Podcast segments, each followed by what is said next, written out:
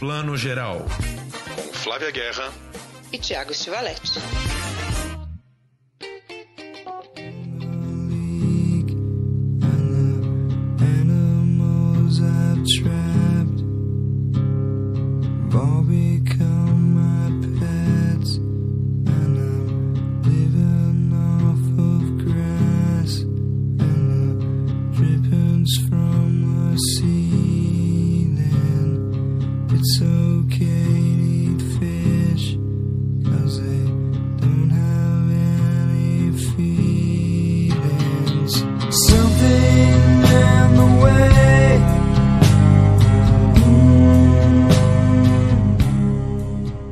Bom dia, boa tarde, boa noite para você que está escutando o Plano Geral, seu podcast de cinema e séries de TV, edição 91 no ar, estamos quase chegando na 100. Hoje teremos daqui a pouco Roberto Sadowski, nosso grande amigo e colega, é, colunista do Wall Splash, é, sempre falando de cinema e cultura pop, um super especialista em cinema de super-heróis. Ele vai comentar com a, aqui com a gente o novo Batman, né, que estreou no último dia 3, a gente não tinha falado ainda do novo Batman de Robert Pattinson, vamos falar dele agora, mas vamos começar falando de um filme do Oscar, um dos oito finalistas, um dos oito indicados ao melhor filme do Oscar, que estreia nesta quinta-feira, que é Belfast, de Kenneth Branagh. Mas antes, chamo Flávia Guerra, bom dia, boa tarde, boa noite. Bom dia, boa tarde, boa noite, Thiago. Nessas semanas tão animadas, né, de pré-Oscar, de Batman, de tudo. Né? Março é sempre aquele mês que o ano começa de verdade né, para o cinema. Vamos falar de Belfast. Pois é, até até vamos nos permitir é, dar um tempinho das séries nessa edição, né? Semana que vem a gente volta, mas é isso que a Flávia falou, né? Estamos tão perto do Oscar, além dos filmes do Oscar, tem o Batman saindo aí, então hoje vamos ficar na tela grande, daqui a pouco falamos de Batman. Flavinha, Belfast de Kenneth Branagh, um filme que estava já bastante cotado desde sempre, né? Desde que ele passou nos primeiros festivais ano passado, todo mundo imaginou que ele pudesse estar aí entre os uh, finalistas do Oscar e realmente está, né? Com nada menos que quantas indicações? Sete indicações ao Oscar, né? Bastante coisa. E vimos outro dia na sessão de imprensa um filme todo no preto e branco, não é isso? É isso aí, todo em preto e branco. Tem um pontinho ou outro ali em cores, mas a gente não vai dizer, né? Porque né, esse ponto é importante quando vocês assistirem, quem ainda não viu. E é um filme que eu acho que faz sentido esse preto e branco, porque ele é um filme de memórias, né? É, já é um clichê dizer, ah, é o Amacor do Kenneth Branagh, né? Toda vez que vem um filme de memórias de infância de um cineasta, um ator, a gente diz que é o Amacor. Mas esse filme tem esse, essa pegada, né? A pegada histórica, claro, né? Da questão da Irlanda, dos protestantes versus os católicos, um episódio que, nossa, movimentou tanto né, o noticiário por tanto tempo, mas é basicamente a infância também do Kenneth Branagh, né? Não é literalmente autobiográfico, mas é também, né? Mais um caso desses, né, Tiago? Sim, exatamente. É, é, é, engraçado, né? É um filme uh, muito clássico, no melhor estilo do Oscar. Né? A gente até comentou que é um filme que, se tivesse sido feito em 1985, ou 93, ou 98, qualquer ano do Oscar, ele estaria ali no páreo. Né? Ele é um filme assim feito de uma maneira muito, muito clássica, ele não tem nada de, de, de contemporâneo, de linguagem contemporânea mas nos surpreendeu de alguma maneira, porque eu estava esperando, imaginando, fosse um grande drama sobre a infância desse menino nesse conflito da Irlanda do Sul contra a Irlanda do Norte. Mas o filme não é exatamente um drama, né? Ele tem um tom muito para cima, os personagens são muito iluminados, né?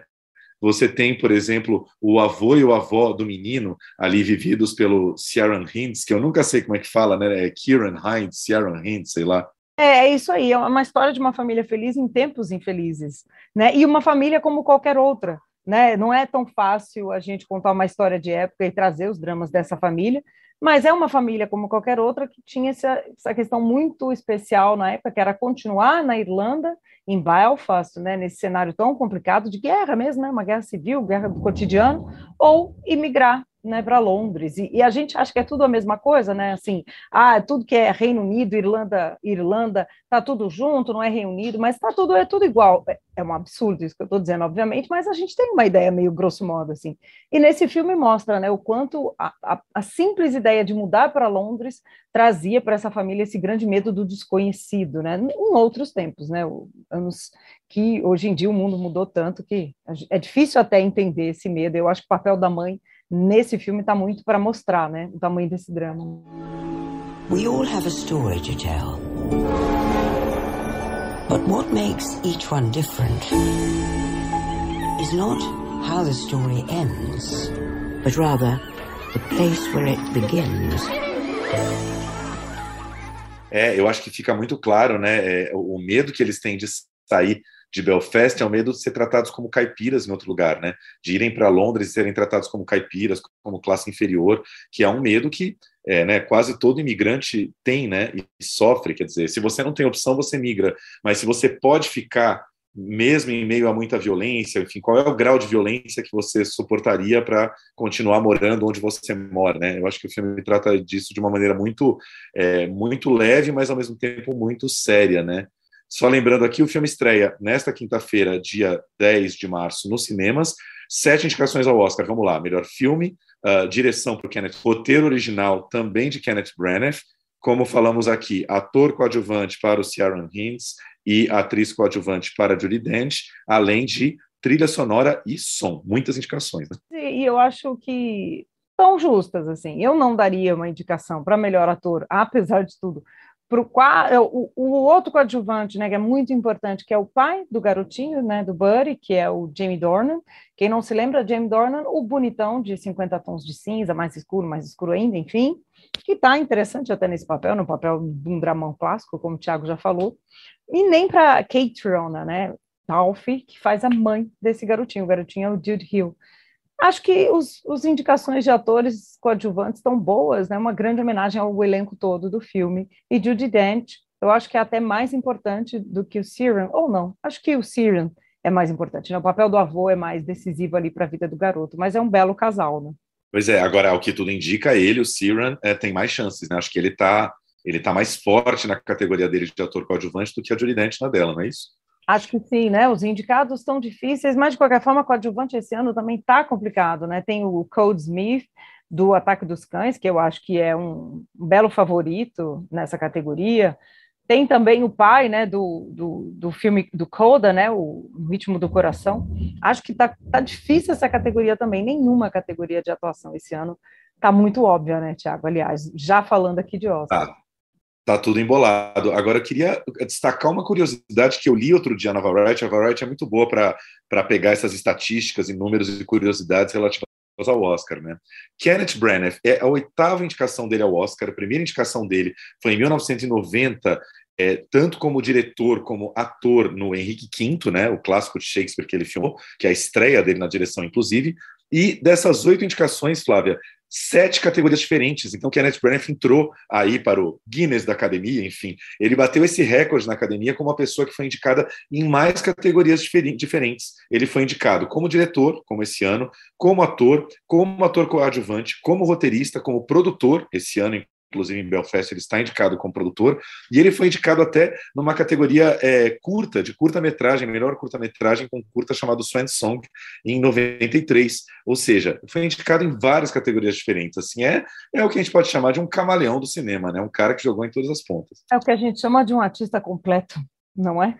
Faz de tudo um pouco, né, tem projetos e está aí né, no, no, nos projetos da Agatha Christie atualmente, Assassinato no Expresso Oriente, Morte no Nilo, que vai desde filmes assim mais pop né, até esse filmão dele, que é autoral, é isso que o Tiago falou ali no começo. É autoral no sentido que é um projeto muito dele, mas é aquele filme Coringa para todos os Oscars e todas as, as famílias, que pode estar no Oscar de 58, 2022, 2038 né? Linguagem clássica. Mostre-me um clássico. É esse aí. Pois é, e a carreira do Branagh é muito interessante como diretor, né? É isso que a gente falou. Henrique V é um filme de 89, né? Que estava no Oscar de 90. Ele estreia com essa grande adaptação do Shakespeare. Ele vai dirigir outras adaptações de Shakespeare depois, todas muito interessantes, né? Tem o Hamlet dele de quatro horas do, de 96, tem também o Sonhos de uma Noite de Inverno, tem o Muito Barulho por Nada, e ele é um cara que marca muito, ele vira um diretor cult nos anos 90, com outros filmes maravilhosos. Um filme que marcou muito a minha adolescência, que é O Voltar a Morrer, né? Que é um filme no ar sobre encarnação, estrelado pela Emma Thompson, que na época era a esposa dele. Ele dirige o Frankenstein de Mary Shelley, né? Com Robert De Niro como Frankenstein. Ele faz grandes filmes como diretor nos anos 90, e nos anos 2000 é, ele dá uma sumida, assim, ele dirige filmes assim, é, bem menos relevantes, até que ele volta para Hollywood com força total no mainstream, dirigindo o Thor, né? O Thor, que é um filme de 2011, depois ele vai dirigir Cinderela, e, e agora fazendo, como você falou, os filmes da Agatha Christie, aí, o, o Assassinato no Expresso Oriente e o Morte no Nilo, quer dizer, volta para um cinemão comercial, mas ao mesmo tempo dirigindo um filme pequeno como Belfast, quer dizer, é uma, é uma trajetória de muitos altos e baixos, mas muito interessante, né? É, e, e, é um ator que a gente adora, né? Adoramos ver, mesmo quando são né, em projetos em que ele é só, entre aspas, aqui ator, é uma delícia. Então, é um filme, né? A gente tem sido muito questionado sobre ah, qual é o nosso preferido do Oscar e tal. Vocês que acompanham a gente sabem já, é meio óbvio, a gente daria para o Ataque dos Cães, mas esse é um filme que, que é, é bom de saber que esses projetos são realizados. Né? Hoje a gente né, vai bater um papo com o Sadovski, o Roberto Sadovski, e a gente vai falar muito dessa questão, né? que tipos de filmes estão movimentando a indústria hoje em dia, né? quais são os públicos dos filmes que são mais dramas e dramas clássicos. Eu e o Thiago com certeza somos, o Sadovski também, mas está cada vez mais difícil atrair público para o drama, né, no cinema na tela grande. Então, é lindo ver que o Oscar também está homenageando esse cinema, né, jogando luz em projetos assim que fizeram a história do cinema, né, gente? Cinema clássico. Não, e é um tipo de cinema clássico que a gente sabe que tem seu público, né? Isso, né? A gente é, tem uma cabeça um pouco mais gosta de filmes de vanguarda, linguagem inovadora, tal, mas existe um tipo de cinema clássico que tem todo um público, é, 40, 50 a mais, né, 60 a mais, que adora ver esse tipo de filme e tá tudo bem, né? E são filmes que emocionam e quando são bem feitos, com um elencão maravilhoso tal, é, tem que encontrar seu público mesmo. É isso aí. Acho, você acha que ele leva em alguma categoria, Thiago? O SEG, né, que é o Oscar dos atores, não deu o, o, o SEG de coadjuvante para ator, nem para o Cold Smith McPhee, de Ataque dos Cães, nem para o Sarah Hines, ou Hines, pelo Belfast. Foi para o Troy Kutzer de Coda, né? Eu diria que dessas sete indicações, eu acho que talvez o Kieran Hines aí é, seja o, o, favorito mais forte, porque o Coda acho que é um filme que vai chegar muito pequeno no Oscar, assim, não sei se vai chegar a ganhar é, esse prêmio de coadjuvante também, mas é, eu acho que se levar algum é esse daí, né? Os outros todos acho que tem, tem bem menos chance, então chutaria aí é, melhor ator coadjuvante para Belfast, vamos ver. Hey, We're looking to cleanse the community a wee bit. You wouldn't want to be the old man out in the street. Touch my family and I'll kill you. Are we gonna have to leave Belfast? We'll fight this together. Fica aí a nossa dica então, Belfast de Kenneth Branagh, filme que estreia nesta quinta-feira, dia 10 de março, apenas nos cinemas. É isso aí, gente.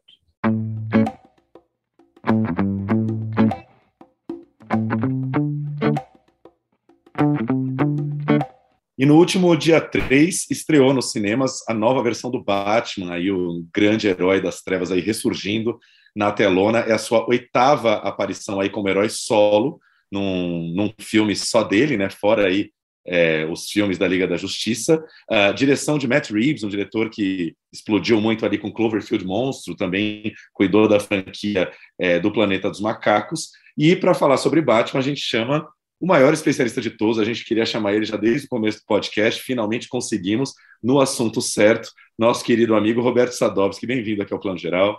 Olá, tudo bom? Tudo bom? Tudo bom, Roberto? Queria, eu ia falar aqui, vou apresentar ainda. Roberto é colunista do Wall Splash, tem uma coluna sensacional sobre cinema e cultura pop que todo mundo deve ler e que também, Roberto, mora no, no nosso coração desde sempre, porque foi diretor de redação da mítica revista 7, durante muitos anos, né? Uma revista que mora no coração de qualquer cinéfilo aí, acho que com mais de 30, né, Roberto? Todo mundo tem mais de 30, lembra da sete um pouco. Eu acho que 30 até é pouco, viu? Você, tá, eu sei que você quer segurar a sua idade tal, Talvez. Mas, mas pensa que a revista acabou há uns 10 anos já. Então faz, faz tem, temos uma estradinha já, já percorrida aí. Sim, mas continua na memória. E, e quantos anos dirigindo a revista 7? Ó, entre entrar na revista e fechar as portas da revista, é, foi de 96 até 2010. A gente tem uns 16 anos, aí, 15 anos para poder arredondar para baixo, fazendo, aprendendo, né? O que eu fiz na sete foi, foi aprender, aprender com os melhores, eu acho. Então, por isso que, que eu, eu tenho muito orgulho da, da, da minha época na revista debutou na revista, né? Pois é, né? Eu tive que fazer a festinha, mas tá tudo certo. É isso aí. Roberto, você já escreveu bastante sobre Batman no Wall, né? Tem, temos acompanhado aqui a sua coluna, mas queria te perguntar primeiro: foi muita expectativa para esse Batman, né? Muitos teasers, muitos, muitas fotos de bastidores rolando desde sempre. Quando você finalmente viu o filme, atendeu as suas expectativas, superou, decepcionou? Como é que foi? Eu acho é, é engraçado, né? Porque eu gosto muito de, de, história em quadrinhos, de cultura pop e tal. Eu acho que cinema cinema é um, é um guarda-chuva enorme que cabe um monte de coisa embaixo. E por algum motivo, nos últimos, sei lá, é, é, 10, 15, 20 anos, é, as histórias em quadrinhos de super-heróis se tornaram uma, uma, uma, fonte muito grande de, de, de histórias e de personagens. Então, assim, eu estava lá, moleque, quando o Tim Burton estreou Batman em 89. É, eu já estava na sete quando o, o Christopher Nolan fez o Batman Begins refazendo é, é, é, é o Batman para uma geração nova, né? Eu, infelizmente, estava lá assistindo Batman vs Superman também, mas né, a gente tem que passar por essas na né? profissão. Então, então, quando tem um novo Batman, como foi o caso agora, é, eu acho que aquele lance da novidade de você ver o personagem é, de novo no cinema não é tão, tão grande como foi de outras vezes. Mas também por ler quadrinhos há tanto tempo, eu acho muito legal quando um artista novo reinterpreta um personagem que eu acho bacana. Então, é, nos quadrinhos mesmo, né, a gente teve uma mudança de roteirista do Batman, que era o Tom King por muito tempo, aí agora está mudando tudo de novo, tal. Então, eu fico muito fascinado para ver como cada cada novo roteirista, cada novo desenhista vai olhar para esse personagem que foi criado há mais de 80 anos e vai dar a sua interpretação, porque eu acho que a cultura pop, assim, em geral, é muito fluida em relação a isso, né? Principalmente esses personagens criados como arte sequencial, porque pensa que se o Batman foi criado há 80 e poucos anos, significa que há 80 e poucos anos a gente tem uma ou mais histórias novas dele mensalmente como quadrinhos. Então, ficar escrevendo e recriando e refazendo isso por oito décadas ininterruptas é um trampo meio, meio insano, né? É, eu acho que o cinema tem uma atenção, obviamente, muito maior que a dos quadrinhos. É, e eu acho que quando um cara como o Matt Reeves ele pega o Batman para dar a visão dele, ele vai trazer toda a bagagem dele de fã de quadrinho, né? Que pelo, pelo que eu, pelo que eu, pelo pouquíssimo que eu falei com ele por causa do Batman, eu vi que ele ele gosta de quadrinhos, ao contrário do Christopher Nolan que nunca viu um gibi na vida. É, e eu acho que que, que está dentro daquilo que ele se propôs a fazer, no sentido de que ele queria usar o Batman para contar uma história é, de serial killer, uma história de detetive, uma história policial. Então eu achei, achei legal nesse sentido. Sim. Uma resposta enorme para uma pergunta simples. Né? Fear is a tool. But when that light hits the sky, it's not just a call. It's a warning.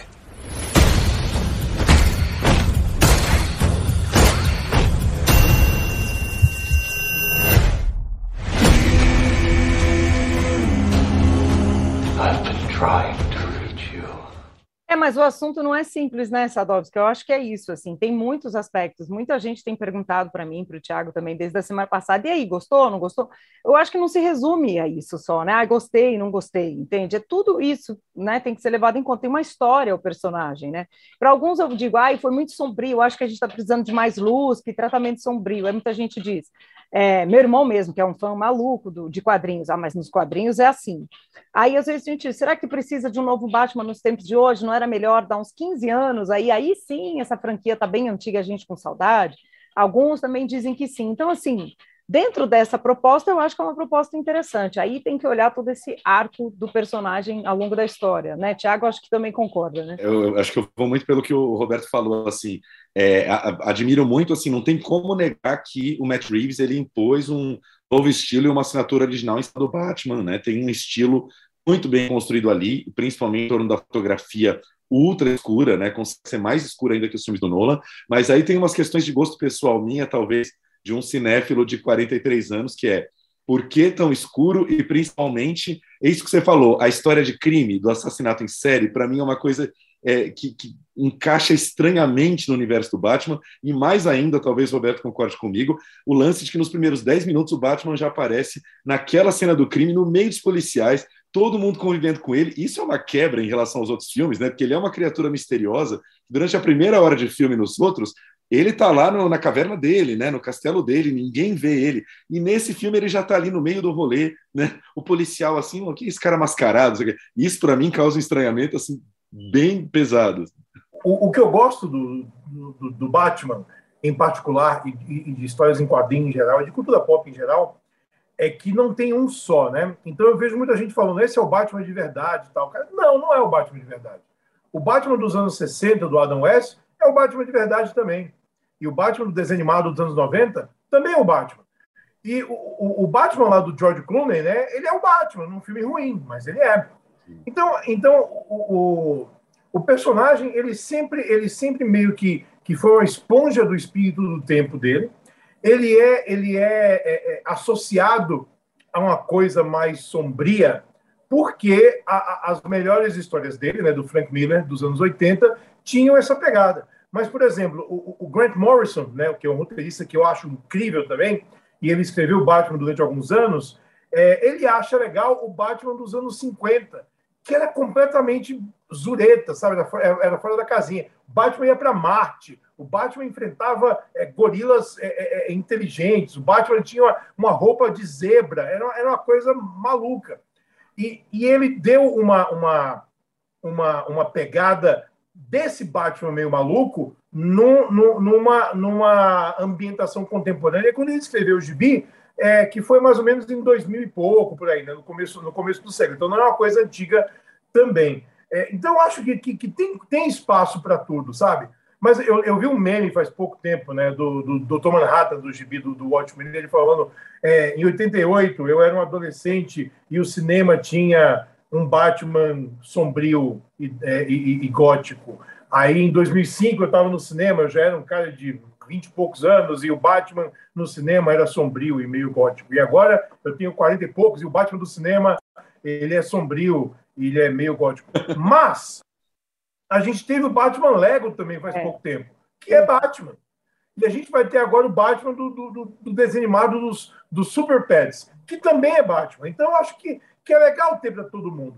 Eu ia querer, talvez, no futuro, é, um Batman um pouco mais solar no cinema, tipo aquele desenho animado, esse The Brave and the Bold, né? Que é o Batman, mas é o Batman super-herói, né? É o Batman é, que, que, que você pode levar um, um moleque de sete anos para o cinema sem ter que perguntar: escuta, vai, meu filho vai se traumatizar na, na sessão tal. Acho que não, porque no fim das contas é Batman, é fantasia, né? não é nada realista. Né? O pessoal fala, ah, o filme é realista. Eu falo, cara, é Batman. É um, é um maluco vestido de morcego, não é realista de forma alguma. Então não, não, não tem como entrar nessa.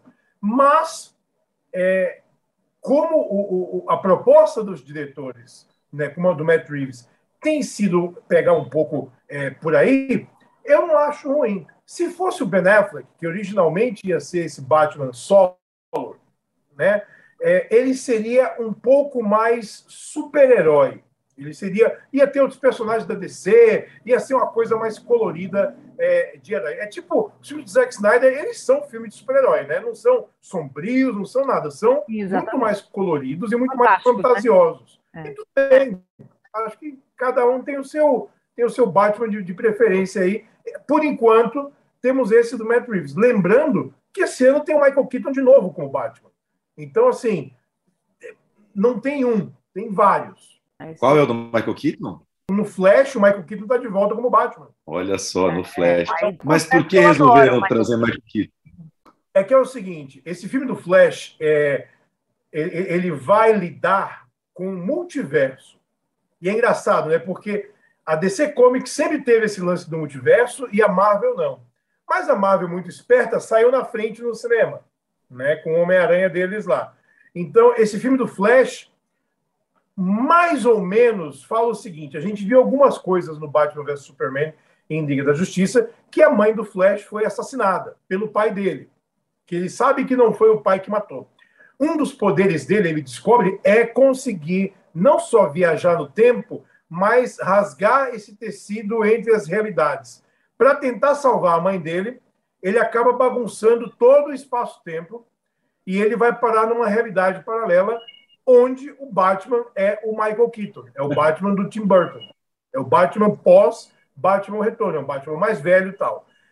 Aparentemente, a DC planeja usar o Batman do Michael Keaton para ser o Batman de fato do universo deles, porque o filme da Batgirl, que é da HBO Max, tem o Batman e também é o Michael Keaton. Então, veremos mais ba Batman esse ano. E o Ben Affleck também está no filme do Flash, tá? Como Batman também. Então, fica assim, fica essa info aí e a gente vê o que faz com ela. Então, em 2022, a gente tem mais ou menos três Batmans correndo em trilhos paralelos aí, três atores, Robert Pattinson, Ben Affleck e Michael Keaton. Isso. Além do, acho que o desenho animado novo do Batman sai ano também, do, do Bruce Timm lá, o, o, o Batman que é um pouco mais é, é, é baseado no Batman dos anos 30 e dos anos 40. The perfect enemy comes to life. I am Catwoman. Hear me roar. Yeah.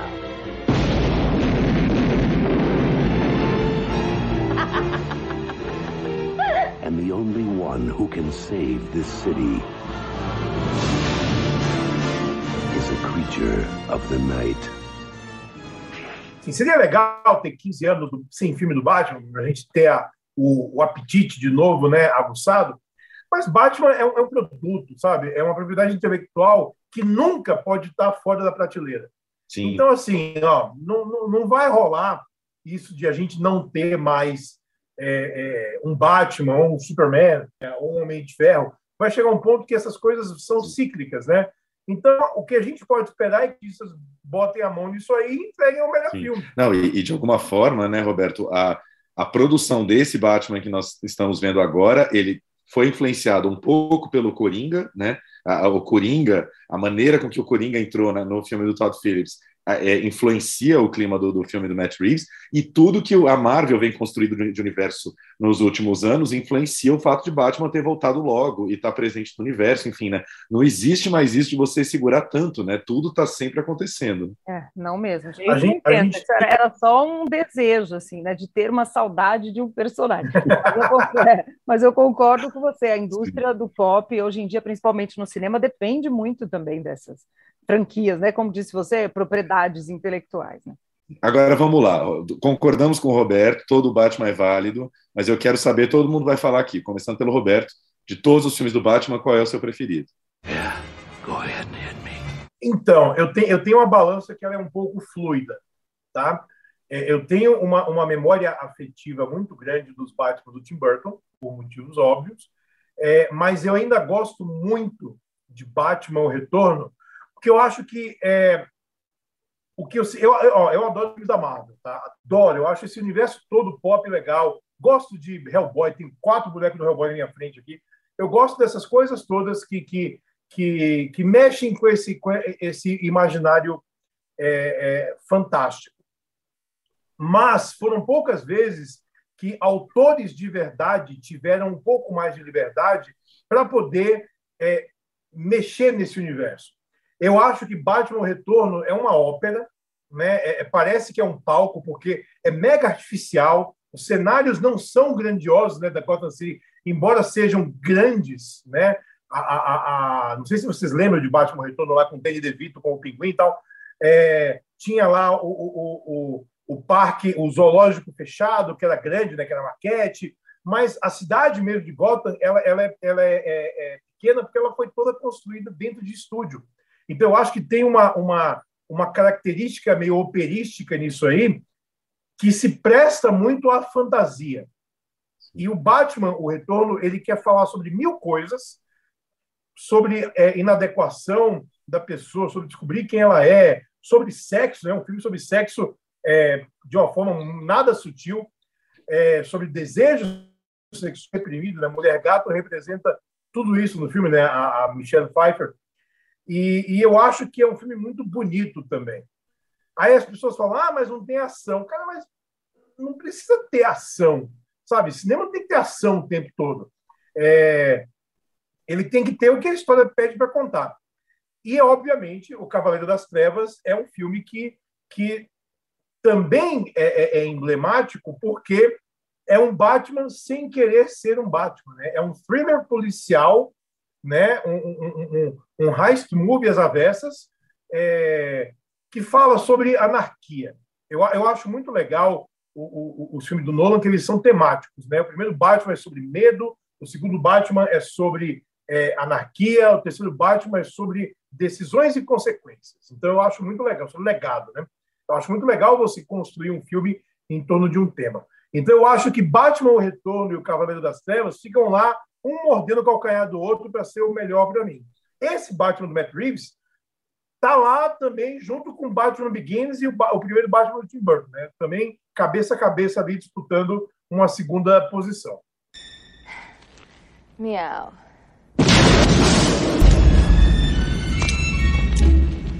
I saw first. Gotta fly. Flavinha. Eu, eu, eu, eu entendo isso que o Sadovski fala, aliás, memória afetiva total, Batman Returns, né? O primeiro que eu fui ver no cinema, com a família.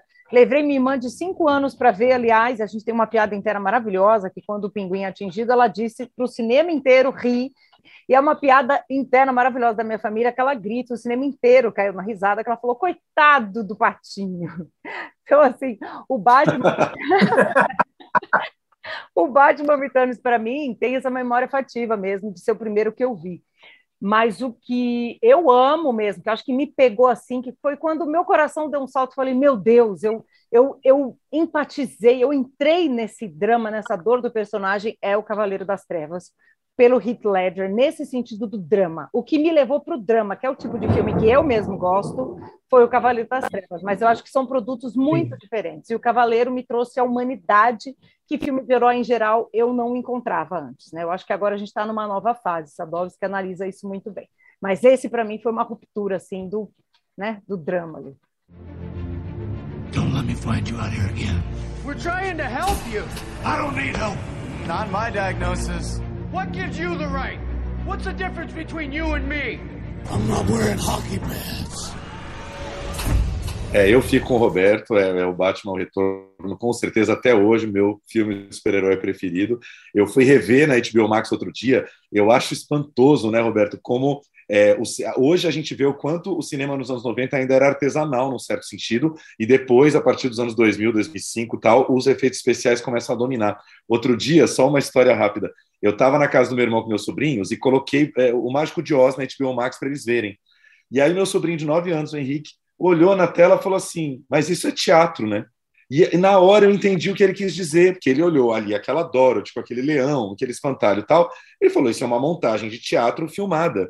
E foi a mesma impressão que eu tive do Batman Retorno. Aqueles, aqueles palhaços, é, aqueles palhaços vilões do começo, né? Tem aqueles palhaços motoqueiros, que eu nem lembro se são ligados ao Max Shrek ou ao Pinguim. Tem aqueles palhaços motoqueiros. Aquilo tudo era é, figurante, né? Era figuração, era dublê. Aquilo era de carne e osso, né? Hoje já não seria mais feito daquele jeito. Você vê muito artesanal do Batman Retorno. Agora, aquela abertura, né? Aquela abertura ninguém nunca mais fez. A abertura do Matt Reeves é muito interessante, mas aquela abertura do Pinguim é, é totalmente Tim Burton, mas é, é, é, um negócio que te mergulha no filme com aquela trilha do Daniel, falando que você você já se apaixona no filme em 10 minutos, né? Uma coisa muito muito é, rara de conseguir fazer, né? E pensa que, em teoria, seria um filme para toda a família no verão americano e começa com, os, com o pai jogando o bebê fora. Sim. Né? Eles, eles jogam fora o filho dele. É, e os bandidos são, são palhaços e performers de um circo. Então, o Tim Burton, de cara, ele perverte totalmente a infância de qualquer um. Sim. Ele fala: oh, sabe suas memórias de infância? É tudo do mal ali, é tudo, é tudo perverso, é tudo ruim. Então, eu acho que tem essa, essa, essa, essa coisa bizarra do pinguim sair aquele líquido verde, aquela gosma na boca dele quando ele está morrendo. É um filme louco. É, que é um filme que não seria feito hoje em dia, porque a gente tem outras preocupações mercadológicas até. Né? Não, não que não que não, não fosse um produto na época também, tanto que deu, deu problemas para o Warner e eles mudaram tudo quando o Joe Schumacher assumiu lá o, o Batman Eternamente que eu gosto porque é completamente anárquico o Batman Eternamente. É uma coisa assim, parece que você pegou uma criança de 10 anos, você encheu de doce, balançou e jogou assim, para feira. Vai, isso é Batman Eternamente. Sim. Batman e Robin não tem como defender, né? Tem, é, é, é, não, não, não dá. Eu até tento. Um filme que a melhor coisa é, é, é o, é o Schwarzenegger falando os piores diálogos do mundo, né? Porque na voz dele vira tudo poesia, porque tem aquele, aquele sotaque louco, né? The Iceman coming! Aí fica, fica divertido. Mas se tivessem colocado onomatopeias né, na, e, e, e, e, alguns ângulos mais quebrados assim, e falassem: ó, oh, a gente está meio que adaptando a série de TV dos anos 60. Eu acho que seria mais honesto e a gente teria gostado muito mais do Sim. filme. Mas... Mas eu lembro, só para amarrar Batman e, e, e, Robin, eu fiz a junket uma vez de Senhor e Senhora Smith e o produtor era o Akiva Goldsman, que, que escreveu Batman e Robin. E a gente estava na calçada do hotel, né, tinha acabado já a junket, e eu chamei ele para conversar. E eu falei, eu, eu, tenho perguntas a te fazer. Aí ele, eu até sei do que, que você vai perguntar. E eu falei, perguntei de Batman e Robin. Ele falou, cara, primeiro eu escrevi com Patrick Stewart na minha cabeça e o estúdio veio com Arnold Schwarzenegger. Segundo, é, a gente teve reunião de roteiro com o pessoal de marketing do McDonald's, o pessoal de marketing da Hasbro. Então eu entendi que eu estava fazendo um filme para vender brinquedo. Então por isso que tem um monte de roupa diferente, um monte de carro diferente, porque foi um filme feito com um comercial de brinquedo e de McLanche feliz. Então é, é, é o que é. temos. É, mas eu sempre vi esse filme com esse viés do humor, do, do, do quase trash, quase filme B sabe, a, a era, o gelo. Para mim, isso é quase um filme B mesmo, é quase filme, como, é, como que a gente fala, play, playhouse, sabe? Me, me dá aquela sensação de playhouse. E, e não de filme de herói mesmo, né? É outra leitura. Eu, eu, eu ajustei o botão para isso e curti o filme por isso. É, tem alguma coisa dos filmes do, do Schumacher que conectam a série do Adam West, né? Dos anos 60. Conecta ali ó, o figurino, né? O, o uso da paleta de cores, tem algo ali, né? Agora, eu queria falar de uma coisa, já que o, Sadovski tocou aí em Batman Eternamente, falou do Pinguim, que eu, o Roberto até escreveu isso na coluna dele, o quanto eu acho que isso é um pouco uma dor no coração para a gente nesse filme do Matt Reeves, que é o fato de os vilões perderem totalmente o seu lado fantasioso. Né? É um filme totalmente uh, realista ou hiperrealista, não sei como definir num certo sentido, porque é tudo muito pé no chão, né? O Pinguim, ele é o gerente ou o dono ali de, de, de, do clube onde circula a máfia e os governantes locais, a mulher gato é um, um, ser humano normal ali, ressentido, com mil, né, com mil vinganças a serem feitas tal. E o Charada é esse serial killer que na própria, nas entrevistas mesmo, o Paul Dano e o, e o Matt Reeves falam que é muito inspirado no assassino do Zodíaco, que o próprio David Fincher já filmou. Ou seja, é, perdeu nessa né, um pouco essa essa essa fantasia que, que, que dá um lúdico dos vilões, né? A gente tem uns vilões muito duros, duros demais da conta nesse último filme, né? Eu, eu acho que tudo, tudo, tudo, tem, tem a ver com a proposta que o diretor tem e a história que ele quer contar. É, se a gente tivesse entrando em um Batman um pouco mais fantasioso, se fosse um filme do Zack Snyder, vou voltar para o Zack Snyder, que é o, é o, Batman mais recente que a gente teve, é, não acho que caberia é, esse tipo de vilão. Na história que o Matt Reeves construiu, cabe, e até porque é, uma das inspirações do Matt Reeves não, não em, em, relação a texto, mas em relação a tom, é um gibi chamado O Último Dia das o, o, o, é, o Longo Dia das Bruxas, do Batman, que ele, ele, ele enfrenta um assassino em série e que vai matando de acordo com os feriados do calendário. Né? Foi uma minissérie em 13 partes, então teve feriado em, é, o ano inteiro. Ao mesmo tempo que na série ele, ele apresenta toda a galeria de vilões. Então é uma série que se passa logo depois de Batman 1, no comecinho da carreira do Batman como Batman, e serve também como história de origem para o Duas Caras, né, para o Harvey Dent.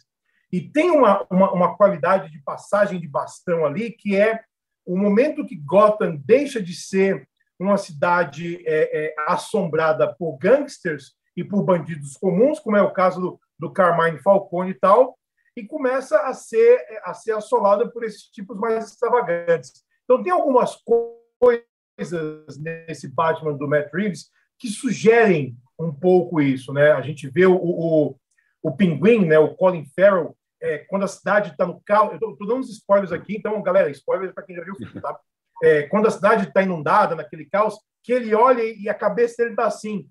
Eu acho que aqui eu consigo fazer uma, um omelete desses ovos quebrados aqui. Eu acho que eu consigo, eu consigo tirar alguma coisa para mim. Então, é o momento que alguns bandidos mais extravagantes começam a entender que é, é, é, o impacto que eles têm visualmente ou com o nome que eles escolhem é determinante para eles triunfarem numa cidade que agora tem um vigilante vestido de morcego e que a gente vê que ele sai totalmente das sombras no sentido de ser o cara misterioso e no final ele percebe que a gente também tem que ser a, a, a, o instrumento da esperança e não pode ser só o instrumento do medo. O, o Nolan falou um pouco isso no final de Batman Begins, sobre escalada, é, mas ele continuou mantendo a, verossimilhança. Né? Eu, não, eu não realizo porque eu não realista. Eu acho, eu acho que é verossímil você ver um filme que, que é, é, nesse mundo fantástico, as coisas têm a ilusão do real.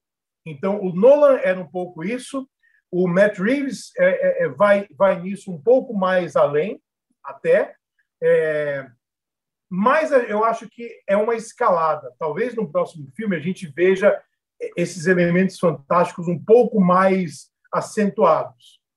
Mas tudo depende da história que o Matt Reeves vai querer contar, se é que ele vai fazer o próximo filme também. This is about a king, and Ritter's the match. I can take care of myself. If this continues, it won't be long before you've nothing left. I don't care what happens to me. It's only going to get worse for you.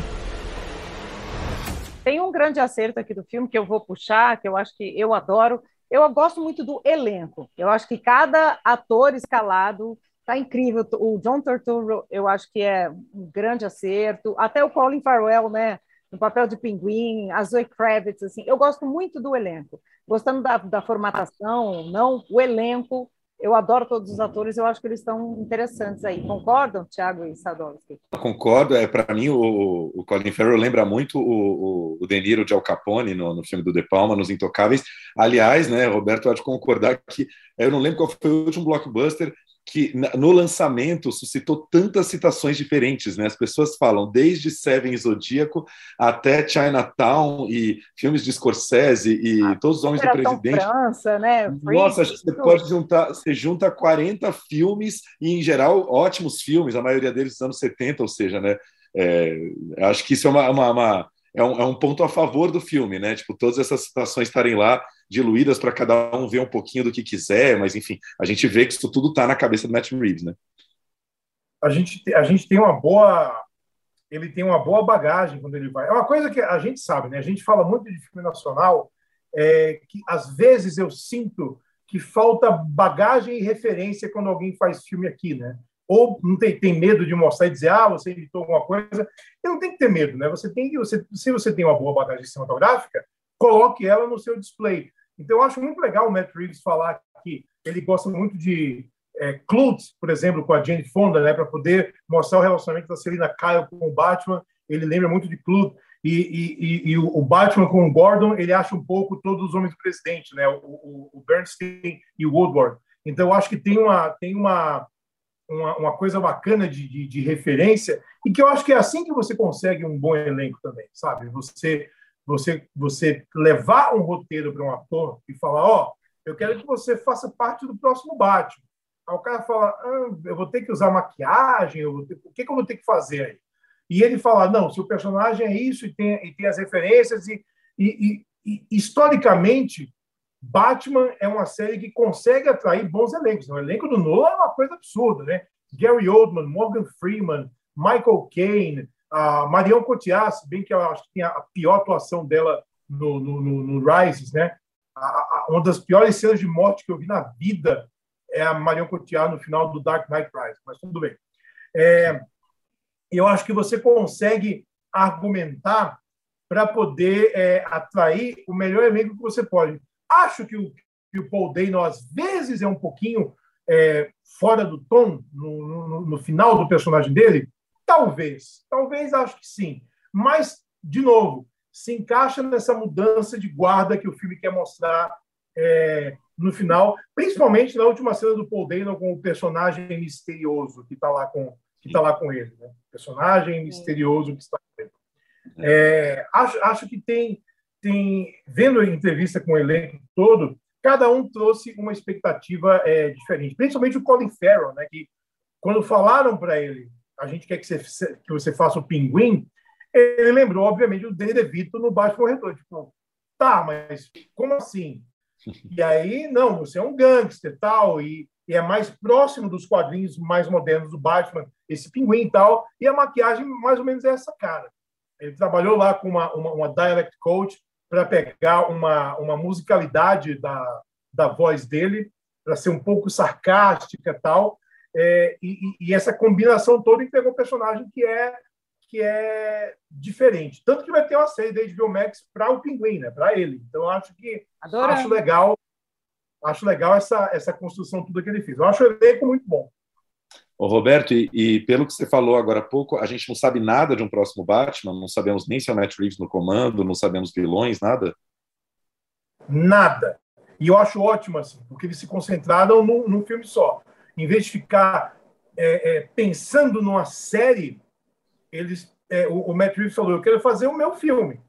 Se isso aqui funcionar, a gente pensa no futuro. Até porque, é, por mais que seja Batman, é um Batman de três horas também, né? E é um Batman que não, não continua nada que veio antes, porque a cultura pop hoje, principalmente os filmes de super-herói, eles vivem essa coisa de universo compartilhado e tal, que eu acho legal, como leitor de quadrinhos, quando tudo é conectado, mas eu acho um pouco difícil você levar alguém que não é dessa desse métier e dizer, ó, oh, a gente já viu um filme, mas antes de ver esse, tá aqui a bula de coisa que você tem que ver, né? Então, é, é, eu acho... Minha, minha, namorada, ela não suporta Marvel. Porque ela fala, cara, eu vou ver um filme e não dá para ver um filme, você tem que ver 47 filmes antes. Então, como que eu vou aproveitar o filme se eu tenho que ter um conhecimento que vem depois? Então, é, é, é uma cultura de quadrinho, né, de arte sequencial que vem aí, e eu acho que eles foram muito felizes em falar: então, nosso Batman não tem nenhuma conexão com nenhum outro filme, não faz parte de nenhum universo. É, o Matt Reeves está contente em tocar a cidade dele lá, o Gotham dele, não quer saber de expansão, de mil coisas. É, eu até falei no meu texto, né, não ia ter sentido nenhum o Superman estar tá passando no, no céu dessa Gotham City, não faz sentido nenhum existirem outros personagens aí. É, obviamente, obviamente, a Warner já deve ter os seus planos para uma continuação lá e quem eles gostariam de ver, mas eu acho que eles vão fazer a coisa certa e entregar para o, o, artista decidir, né? para o diretor decidir que direção é, ele quer tomar, porque os melhores filmes baseados ou em quadrinhos ou em livros tal é, são quando eles são entregues a, a, a cineastas que têm uma visão. Assim, qual é o melhor Harry Potter? De cara eu falo que é o terceiro, que é o Prisioneiro de Azkaban, que é o dirigido pelo Alfonso Cuarón. Que de todos os diretores do Harry Potter, ele é o cara que tem uma visão mais clara do que ele quer contar. Eu quero fazer um filme sobre essa dor que é você entrar na adolescência e você entender que o mundo não é como você espera e o mundo vai te dar muita rasteira e você vai perder muita coisa, inclusive sua inocência. Então, é, são temas muito densos. Você fala, nossa, Harry Potter é uma fantasia. Mas quando você tem um diretor que sabe costurar isso na entrelinha, você pode fazer o seu espetáculo ao mesmo tempo que você está contando uma outra história. É por isso que de todos os filmes da Marvel que vão estrear agora, o único que de fato me deixa curioso de verdade é o Doutor Estranho, porque é dirigido pelo Sam Raimi. É. E é o Sam Raimi, né? Então. E é o Benedict Cumberbatch, então assim, eu já gosto dessa. É o Benedict Cumberbatch, é o Sam Raimi, é, a filha do Daniel foi de novo, né? É, fizeram as pazes, então, né? O Sam Raimi com, com, com o Daniel foi, então eu tô, tô curioso para ver qual é. E o Sam Raimi não filma há quase 10 anos, sabe? Então, eu lembro que ano, ano, ano passado, não, faz tempo, de alguns anos, a pandemia acabou com o nosso relógio é, na cabeça, né? É, ele fez aquele, produziu aquele filme com a, com a, com a Kai Scodelari, o, é, predadores, assassinos predadores, predadores assassinos, aquele do, do crocodilo dentro da casa, né, o Crawl. E, e, e, o Salem entrevistou ele em Los Angeles, que ele produziu, e perguntou por que, você não faz mais filme? O que está pegando aí? Ele falou, cara, porque dirigir um filme vai te tomar dois anos da sua vida e ele nunca mais viu uma história que ele pensasse, eu quero me envolver nisso aqui por dois anos. Né? O último dele foi aquele Oz, Mágico e Poderoso, que ele não achou a melhor das experiências, né? Acho que o filme cresceu um pouco com o tempo, porque tem lá suas qualidades. É... Mas ele é um cara que falou: eu não preciso sair de casa fazer um filme que não tenha algo em jogo para mim. Se ele olhou o Doutor Estranho e falou: quero fazer, e eu sei que tiveram mais reshoots né, do que o habitual, o que eu acredito que é o jeito do Sam Raimi dizer: é, tá legal, mas não tá muito minha cara. Vamos fazer mais coisa aqui. Então eu fico muito curioso para ver de que forma ele vai jogar o jogo do universo compartilhado é, e o quanto ele vai conseguir deixar o filme super é, pessoal e autoral nesse, nesse bololô todo aí. Bom te chamar o Roberto, que a gente fala de Batman e agora todo mundo aqui, ouvintes do Plano Geral, já tem toda uma bagagem de informações dos próximos 15 filmes super-herói que vão chegar esse ano, a gente já fica sabendo. corre Querido, queríamos ver tudo, né, Thiago? Corre para ver tudo, não faça como a namorada do Sadovski, é, vai me bater agora. Veja tudo, tipo ler um livro, ler um, ler um clássico, toda a obra do Balzac, veja toda a obra do Marvel, né? leia todos os quadrinhos. Eu devo admitir que é difícil, viu? Às vezes você não, tem é... que ver um filme ruim no da, da, da palestra e falar. Ah, hum, faz parte, não. faz parte do, do trabalho é, do Todo mundo é eterno aqui, né? É, é, é fisicamente doloroso ver aquele filme. É, é, difícil.